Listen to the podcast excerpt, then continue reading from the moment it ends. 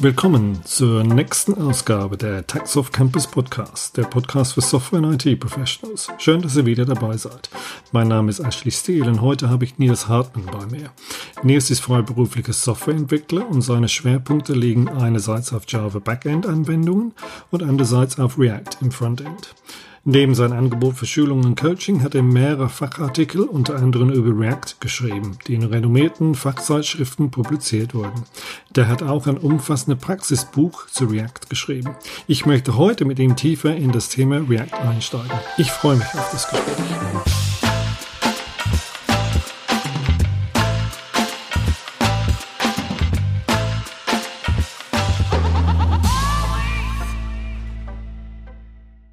Hi Nils, guten Abend. Hallo, guten Abend.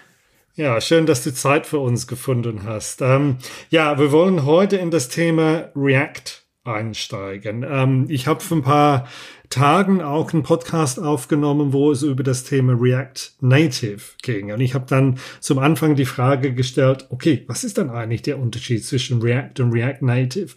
Und vielleicht dann zum Anfang von deiner Seite aus, was ist dann React und auch dieser Unterschied zu React und äh, React Native? Genau, also React ist ja ein, eine Bibliothek, mit der ich Webanwendungen bauen kann, JavaScript-basierte Webanwendungen. Und ähm, das eigentliche React bringt sozusagen ein bestimmtes Programmiermodell mit, wo ich in JavaScript eben meine Anwendungen programmiere, wo ich meine Oberflächen mit beschreiben kann. Und jetzt kann React diese Oberflächen, die ich beschrieben habe, quasi auf in mehrere Kanäle sozusagen ausgeben. Und der Klassiker ist quasi, dass ich damit Webanwendungen baue. Das ist ja das, womit wir uns auch heute beschäftigen wollen. Und mhm. es gibt aber auch eben dieses React Native Projekt, das erlaubt es mir, meine Anwendungen auch auf nativen Geräten quasi auszugeben, beziehungsweise auf Geräten in nativem Code, also Android, iOS und so weiter und so fort. Mhm. Also im Prinzip ist das einmal Web und einmal Native ist für die äh, Mobilgeräte da. Das war eine sehr gute Erklärung und so hatte ich das auch verstanden. Ah, super. ähm, dann, okay, React ist, ist, ich sag mal so, das, das, das eine Thema. Ähm, erstens, läuft das dann im, im, im Browser oder wie, wie, wie stelle ich mir das vor, dass so eine React-Anwendung dann abläuft? Genau, also die äh, Anwendung wird mit JavaScript geschrieben, die muss aus unterschiedlichen technischen Gründen meistens nochmal kompiliert werden. Das heißt, da muss noch so ein Prozess laufen, der das JavaScript ein bisschen umkonvertiert, so dass das äh, möglichst viele Browser auch ausführen können.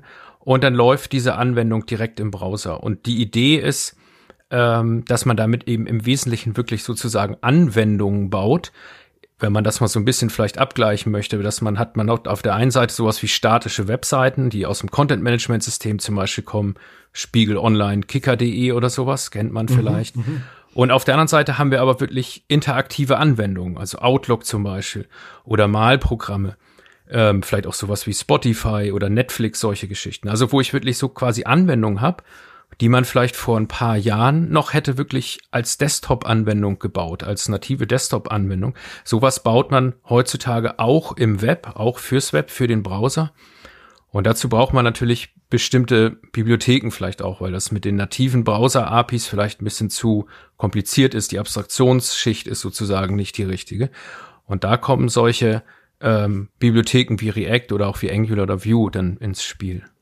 Mhm. Dann kommen wir jetzt äh, gleich zu Angular und Vue ähm, zurück, aber das Thema Browser hast du angesprochen. Da gibt's natürlich verschiedene Browser auf dem Markt, Chrome, Firefox, Safari und so weiter. Gibt es dann irgendwelche Abhängigkeiten oder ich sag mal so, werden die ältere Browser-Varianten auch noch unterstützt oder muss ich mir dazu Gedanken machen? Ähm, also ich also sagen wir mal so, über Chrome und Firefox braucht man sich in der Regel keine Gedanken zu machen. Da, die werden immer gut unterstützt, Safari eigentlich auch. Wo ich gerade aktuell überfragt bin, ist, welche Internet Explorer Version noch unterstützt wird. Ganz sicher Version 11. Ich meine auch Version 10. Bin ich mir mhm. aber nicht hundertprozentig sicher. Davor mit Sicherheit nicht. Aufgrund dieses Toolings, was man verwendet, wenn man React-Anwendungen baut, spielt das in der Regel keine Rolle. Also ich muss beim Entwickeln in der Regel nicht drauf achten, weil das Tooling äh, mir da äh, sozusagen mein Code dann so umbaut, dass der automatisch auch in den von mir gewünschten Zielbrowsern dann läuft. Ja, und super. Okay, das heißt, ich brauche mir eigentlich dazu gar keine Gedanken zu machen. Genau, also wenn man, ähm, wie gesagt, wenn man vom alten Internet Explorer mal absieht, äh, der aber klar, ja sowieso klar. auch deprecated ist. Und genau. Ja, ja, ja, ja. Ähm, in unserem Vorgespräch hattest du auch das Thema Single-Page-Anwendung mal angesprochen und das, das Konzept äh, hinter Single-Page-Anwendungen. Ähm, kannst du auch dazu was sagen und sagen, wie das auch zum Thema React zusammenpasst? Genau, also diese Art und Weisen oder diese Art von Anwendungen, die man mit React oder Angular oder Vue baut, die werden Single-Page-Anwendungen genannt. Und zwar, wenn man mal so ein bisschen guckt, wo das herkommt, ähm, wenn wir ein paar Jahre vielleicht zurückblicken, dann hatten wir ganz statische Internetseiten und mit jedem Klick, den wir auf so einer Seite gemacht haben, wurde ein Server-Request ausgelöst. Der Server hat diesen Request verarbeitet und eine komplett neue HTML-Seite an den Client ausgeliefert. So, das ist auch heute immer noch in vielen Anwendungen so und dagegen ist auch nichts zu sagen. Wenn jetzt aber, wenn wir jetzt aber Anwendungen bauen, die sehr interaktiv sind, wo wir sehr viel auf einer Seite zum Beispiel Sachen sortieren, filtern, hin und her schieben, ähm, mhm. dann kann das zu langsam sein oder zu träge sein, wenn wir jedes Mal den Server fragen ähm, mhm. und der Server uns eine komplett neue Anwendung, eine komplett neue Seite zurückliefert. Deswegen ist diese Idee von diesen in Anführungsstrichen neuen, neue Art von Anwendungen, dass die wirklich auf einer HTML-Seite laufen und die komplette Aktualisierung der UI erfolgt über JavaScript. Also wenn ich irgendwo zum Beispiel jetzt ähm, irgendwas klicke und dann geht irgendein Fenster auf oder so, dann wird nicht mehr der Browser gefragt und liefert eine neue HTML-Seite zurück, sondern dass mein JavaScript im Browser sorgt dann dafür, dass die Darstellung aktualisiert wird. Und weil das sozusagen technisch alles auch von ein, ursprünglich mal von einer HTML-Seite kommt, so eine React-Anwendung oder Angular-Anwendung, spricht man davon Single-Page-Anwendung. Auch wenn das für den Benutzer durchaus aussehen kann, als ob das mehrere Anwendungen, äh, mhm. mehrere Seiten sind. Genau. Verstehe. Äh, du hast mehrmals das Thema Angular und, und Vue erwähnt. Ich sag mal so im gleichen Satz mit, mit React. Ähm, und ich gehe davon aus, dass die eine ähnliche Art von, ich sag mal so, Framework sind, ja. Ähm, zwei Fragen eigentlich dazu. Ist das so der Fall? Und wenn ja, warum würdest du dann React ähm, befürworten oder, oder welche Vorteile würdest du sehen äh, von React gegenüber ein Angular oder ein Vue oder eine andere ähm, äh, Alternative? Also grundsätzlich ist so, um erstmal zur ersten Frage zu kommen, diese ähm, drei Frameworks beziehungsweise Bibliotheken, vielleicht kann man auch Svelte noch dazu zählen, teilweise auch Web Components noch dazu zählen, die adressieren alle dieses Problem, dass ich wirklich vollständige Anwendungen im Browser ähm, bauen möchte. Also von daher sind sie ähnlich. Wie die aber funktionieren und wie deren API ist und wie ich damit arbeite, sind ganz, ganz unterschiedlich. Da würde ich mal, wenn man vielleicht so versucht, mal sowas wie Extreme äh, rauszuarbeiten, würde ich sagen, man hat sowas wie Angular auf der einen Seite, wir haben sowas wie React auf der anderen Seite und wir haben in der Mitte sowas wie, wie Vue vielleicht. Und ähm, die, ähm, was ich, warum ich React ganz gerne mag, ist, weil React eine sehr kleine API hat. Ähm, es ist aus meiner Sicht relativ schnell zu lernen.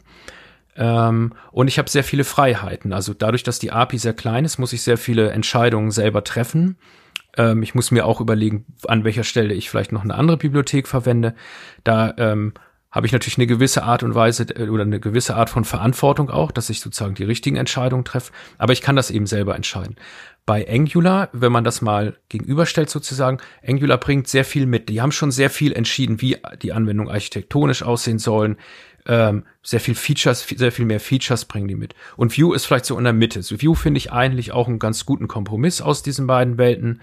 Ähm, aber wie gesagt, so persönlich mag ich React eigentlich am liebsten, aber die anderen sind sicherlich auch keine schlechten Ansätze. Ja, es ist dann eher, ich sag mal so, deine persönliche Einstellung oder Favorit so, sozusagen, ja. Genau. Ähm, ähm, Frage Richtung so React ist auch Open Source, wie ich das verstanden habe, kommt auch ursprünglich von ähm, von von Facebook.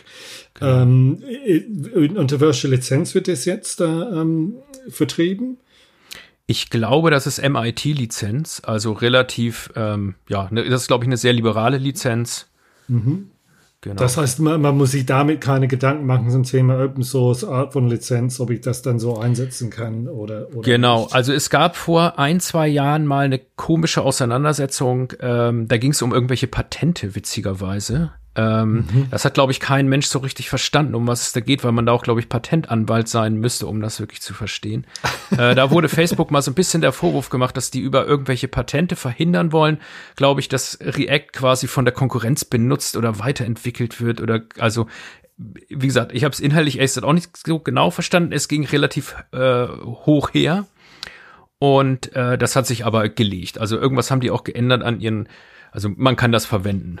Äh, okay, als Entwickler brauche ich mir dann gar, gar nee, keine Gedanken dazu genau, machen. Ja, genau. Ja. Und die klassisch dann, wenn das äh, React Open Source ist, ist immer die klassische Frage, okay, gibt es eine Community, wie lebendig ist diese Community, Sachen wie Bugfixing und so weiter. Ähm, ja, gibt es da ein, ja, ein lebendiges Community, wo wirklich viel Unterstützung ist?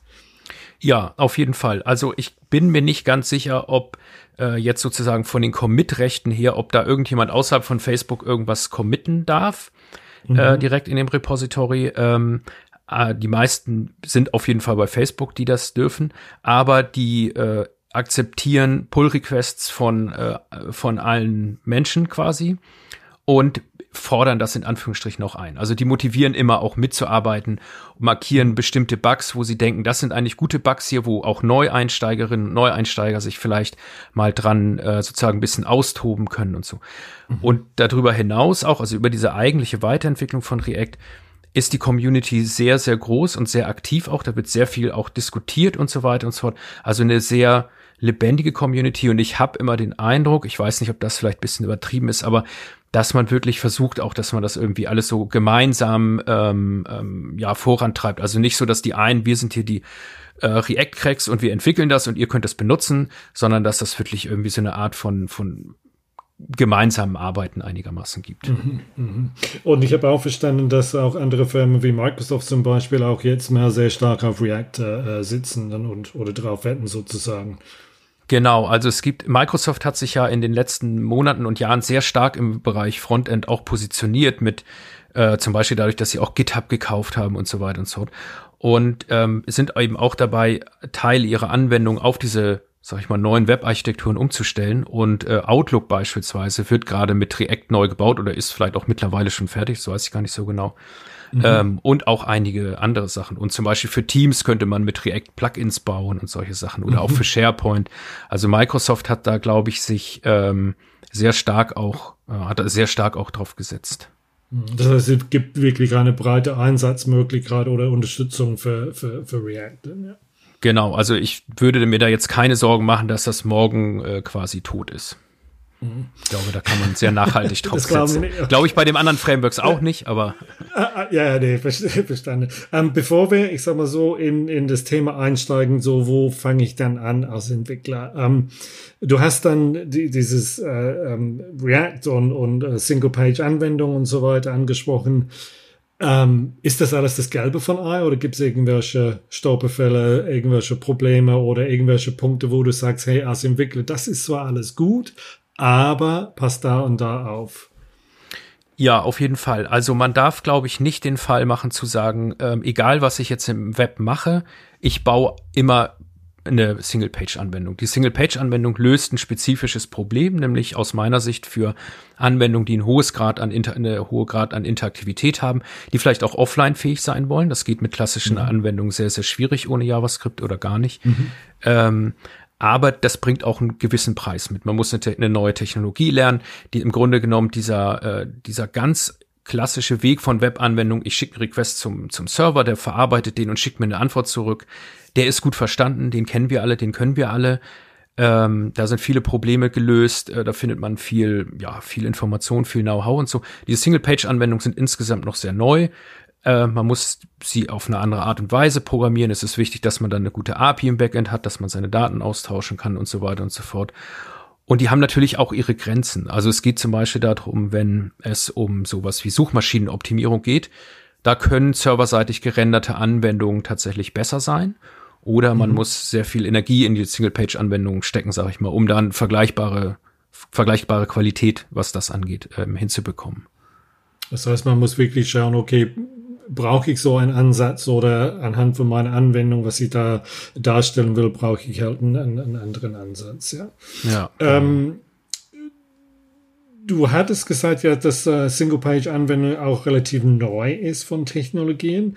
Ähm, zwei Fragen dazu. Die erste ist dann, okay, wenn ich loslegen will als, als Entwickler, brauche ich was Besonderes als Entwicklungsumgebung oder gibt es irgendwelche Tools, die ich, die ich äh, installieren muss? Gibt es irgendwelche Simulatoren, die ich installieren muss? Aber was brauche ich dann eigentlich als, als ja, Entwicklungsumgebung, um, um loszulegen? Also noch mal einmal ganz kurz zu dem, ob Single-Page-Anwendungen neu sind. Ähm, mhm. Die sind in dem Sinne jetzt auch nicht mehr neu. Die gibt es jetzt auch schon seit ein paar Jahren, aber verglichen natürlich mhm. mit dem Internet und dem Web insgesamt mhm. natürlich okay. neuer mhm. so. Ne? Mhm. Und ähm, jetzt, um auf deine Frage zurückzukommen, was ich jetzt bräuchte, um loszulegen. Ähm, Im Grunde genommen brauche ich einen Editor, da reicht äh, streng genommen, weil wir JavaScript programmieren, einfacher Texteditor. Und mhm. ich brauche Node.js äh, lokal installiert, weil das ganze Tooling, ähm, was diese JavaScript-Entwicklung mitbringt, das läuft auf Node.js immer. Das heißt, das muss ich mir installieren. Und dann gibt es jetzt speziell für React ein Tool, das nennt sich Create React App. Damit kann ich mir dann lokal, das kann ich lokal ausführen. Das erzeugt mir ein neues React-Projekt mit allem, was ich dafür brauche. Konfiguration, bisschen Beispielcode und so weiter und so fort. Dieses Projekt kann ich quasi in meinem Editor öffnen ähm, und kann sofort loslegen, da so ein bisschen dran rumzu, dran rumzuspielen. Und ähm, wenn ich das im Browser laufen lassen will, muss ich da eigentlich nichts weiter machen. Ich muss das einmal bauen, ich muss es einmal übersetzen, aber ich kann das zu jeder Zeit im Browser testen. Ich habe mhm. einen sehr schmalen Entwicklungszyklus sozusagen oder einen sehr kurzen Entwicklungszyklus. Wenn ich in meinem Editor was ändere, speichere, wird es automatisch übersetzt und im Browser aktualisiert. Und wenn ich fertig bin, ich sage jetzt, meine Anwendung funktioniert, dann kann ich die mit einem richtigen Bildprozess sozusagen äh, übersetzen nochmal. Da wird die nochmal ein bisschen optimiert, noch ein bisschen kleiner gemacht, Tests ausgeführt und so weiter. Und dieses Gebaute würde ich dann irgendwo auf irgendeinen Webserver legen und von da aus können dann die äh, Nutzerinnen und Nutzer meiner Anwendung dann darauf zugreifen. Das heißt, es ist relativ einfach als Entwickler dann wirklich da einzusteigen, ja. Ähm, genau. Und wenn ich mich dann für, für React entschieden habe, beziehungsweise wenn ich mich mehr über React wissen will, gibt's irgendwelche ähm, Websites, Bücher, äh, wo man hingehen kann, um, um, äh, um ich sag, so mehr Informationen zu bekommen. Ich, ich sage immer, dass das äh, Hello World, ja, sprich, ja, gibt gibt's dann ähm, ja Werkzeuge, Tipps, äh, Lernmaterial, äh, die man dann benutzen kann. Ja, genau. Also natürlich kann man einerseits mein Buch lesen, aber wer jetzt kein Buch lesen möchte oder vielleicht nicht das, es gibt auch andere Bücher, das ist ganz klar. Und ähm, was ich auch sagen muss, die Dokumentation von React selber, die man auf der Homepage von React findet, die ist aus meiner Sicht sehr, sehr gut. Da findet man eben auch so ein Hello World Beispiel, so ein Schritt für Schritt, jetzt legen wir mal los Beispiel. Ähm, die kann man sehr gut verwenden, finde ich persönlich. Die wird auch weiterentwickelt und auch da ist es so, dass es äh, regelmäßig zum Beispiel wird Feedback eingeholt, ob die Dokumentation gut ist, wo sollte man was verbessern und so weiter und so fort. Und das wird dann auch gemacht. So, und dann gibt es wirklich im, wenn man einfach im Internet mal ein bisschen ähm, sucht, googelt, recherchiert, gibt es wirklich sehr, sehr viele gute Tutorials auf allen Kanälen quasi. Also als Text, als mhm. Video, als Hörbuch hätte ich beinahe gesagt. Also da mhm. findet man sehr, sehr viel. Das ist wirklich, da kommt man gut, äh, äh, gut zum Start, glaube ich. Das heißt, dieser Einstieg ist relativ einfach, was du, was du gerade erzählt hast, ja. Aus genau. deiner Erfahrung mit React, hast du irgendwelche schöne Anekdoten für uns? Entweder ein paar nette, nette Aha-Effekte oder ein paar negative OO-Effekte, die du in deiner Entwicklung da äh, gemacht hast? Also ich glaube, eine, Ent äh, ja, ich weiß nicht genau, ob das eine Anekdote ist, aber ähm, was ich so ein paar Mal festgestellt habe, ist, dass die React-Community sehr äh, intensiv auf Neuerungen reagiert. Ähm, es gibt, gab ein, mhm. zwei Mal jetzt schon, dass ähm, die React-Leute größere Features released haben. Man muss dazu sagen, dass die teilweise Features bauen und die erst veröffentlichen oder vorstellen, wenn sie so im Prinzip fast fertig sind. Also da mhm. ist es mhm. sozusagen ein bisschen so vorbei mit der Transparenz. Ne? Wenn die zum Beispiel jetzt sagen, für unsere Facebook-Seite brauchen wir das das Feature, dann bauen die das irgendwo auf dem in Anführungsstrichen geheimen Branch und dann sagen sie irgendwann der Öffentlichkeit, guck mal, was wir Tolles gebaut haben. So, mhm. mhm. nichts aus meiner Sicht nichts gegen einzuwenden, aber dann gibt es manchmal diese Vorstellung und dann ähm, habe ich so manchmal den Eindruck, die es gibt irgendein neues Feature und die Community dreht so ein bisschen durch in Anführungsstrichen. Alle finden es ganz toll und was Neues und Wahnsinn und es ist ja auch immer schön, wenn es was Neues gibt, aber ähm, tatsächlich finde ich, würde ich mir manchmal wünschen, dass Sachen auch ein bisschen kritischer eingeordnet werden und äh, nicht immer nur, weil alles was Neues ist, ist das auch gleich sofort super und vor allen Dingen ist deswegen ja nicht alles andere schlecht, was bislang gewesen ist.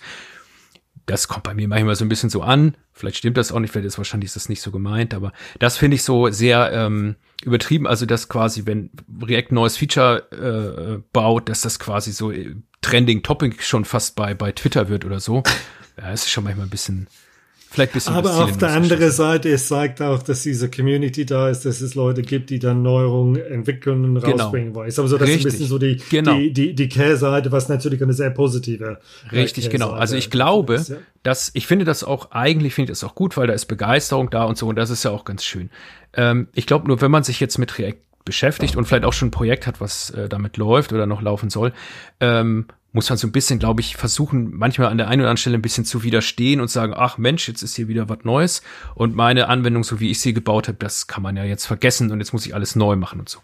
Und das finde ich übrigens auch teilweise ganz interessant, dass die React-Leute ganz häufig dazu sagen, beim Feature XY, dass das jetzt eine quasi eine Weiterentwicklung ist, aber dass das nicht bedeutet, dass die alten Features nicht mehr funktionieren. React ist sehr, sehr abwärtskompatibel, also sehr, also man kann Version, glaube ich, mhm. die letzten, ich weiß nicht wie viele Jahre sind alle noch sozusagen abwärtskompatibel gewesen mhm. oder die. Mhm. Ähm, das ist auch sehr, gerade in, in der JavaScript-Welt finde ich sehr bezeichnend, genau. Mhm. Und äh, die weisen eben dann auch immer darauf hin, wir haben hier ein neues Feature gebaut, aber ihr müsst jetzt nicht eure Anwendung wegschmeißen und neu machen, nur um dieses Feature zu benutzen. Wenn ihr das Fitness für euch vernünftig ist, benutzt ihr das und sonst eben nicht. Ja, dieses Thema Rückwärtskompatibilität, was du gerade angesprochen hast, ist natürlich sehr wichtig auch, ja. Ge das genau, ist, dass es äh, kein oder wenig Breaking Changes gibt. Ja, es sei denn, das genau. ist wirklich neue, neue Sachen. Genau, das finde ich gerade eben wichtig, wenn man große Anwendungen baut, die vielleicht auch ein paar Jahre leben sollen. Genau. Da will ich ja nicht alle paar Jahre oder alle paar Monate das meine Anwendung neu, äh, neu bauen müssen. Super. Ähm, wenn ich das so für mich ein bisschen so, so zusammenfasse, was wir da gerade besprochen haben, ähm, und insbesondere, ich sag mal so die Vorteile, wo du gesagt hast, das ist schnell zu lernen, man kann schnell loslegen und auch das Thema kurze Entwicklungszyklen, ja, wo du gesagt hast, okay, ich kann relativ schnell was bauen, schauen, wie es funktioniert und dann, ich sag mal so, diese iterative Prozess, ja, was dann wirklich gut zum Thema React da, da äh, reinpasst. Und ja, dass man sich keine Gedanken zum Thema Open Source oder Lizenzen äh, machen muss und dass es wirklich auch diese, diese wirklich, ich sag mal so, eine gute Unterstützung von der Community beziehungsweise viele Informationen da, da gibt, ja. Ich werde selbstverständlich, Nils, in dem Teaser dein, äh, Link für, für dein Buch mal reinpasten. Das heißt, für Leute, die dann wirklich Interesse haben. Ich habe mal reingeschaut in den Inhaltsverzeichnis wirklich von dem Anfang, was ist React, bis hin zu, ich sag mal so, Profi-Nutzen von, von React. Ich glaube, das ist auch äh, sehr, sehr wertvoll und sehr interessant für den Leuten äh, zu lesen. Ja. Neos, ich bedanke mich recht herzlich, äh, recht herzlich für das Gespräch. Ich ähm, freue mich, dass du äh, äh, Zeit für uns gefunden hast und ähm, ja, ich sag mal so moin moin und äh, bis die Tage dann. Ne? Ja, bis die Tage. Macht's gut. Tschüss. Ciao. Taxoff Campus Podcast. Der Podcast für Software und IT Professionals. Im Taxoff Campus Podcast beschäftigen wir uns mit einem breiten Themenspektrum, um euch zu helfen. Praxisfragen zu Technologie, aber genauso Fragen zu Umsetzung, Prozessen oder Projektorganisation. Danke, dass ihr dabei wart. Euer Taxoff Campus Podcast Team.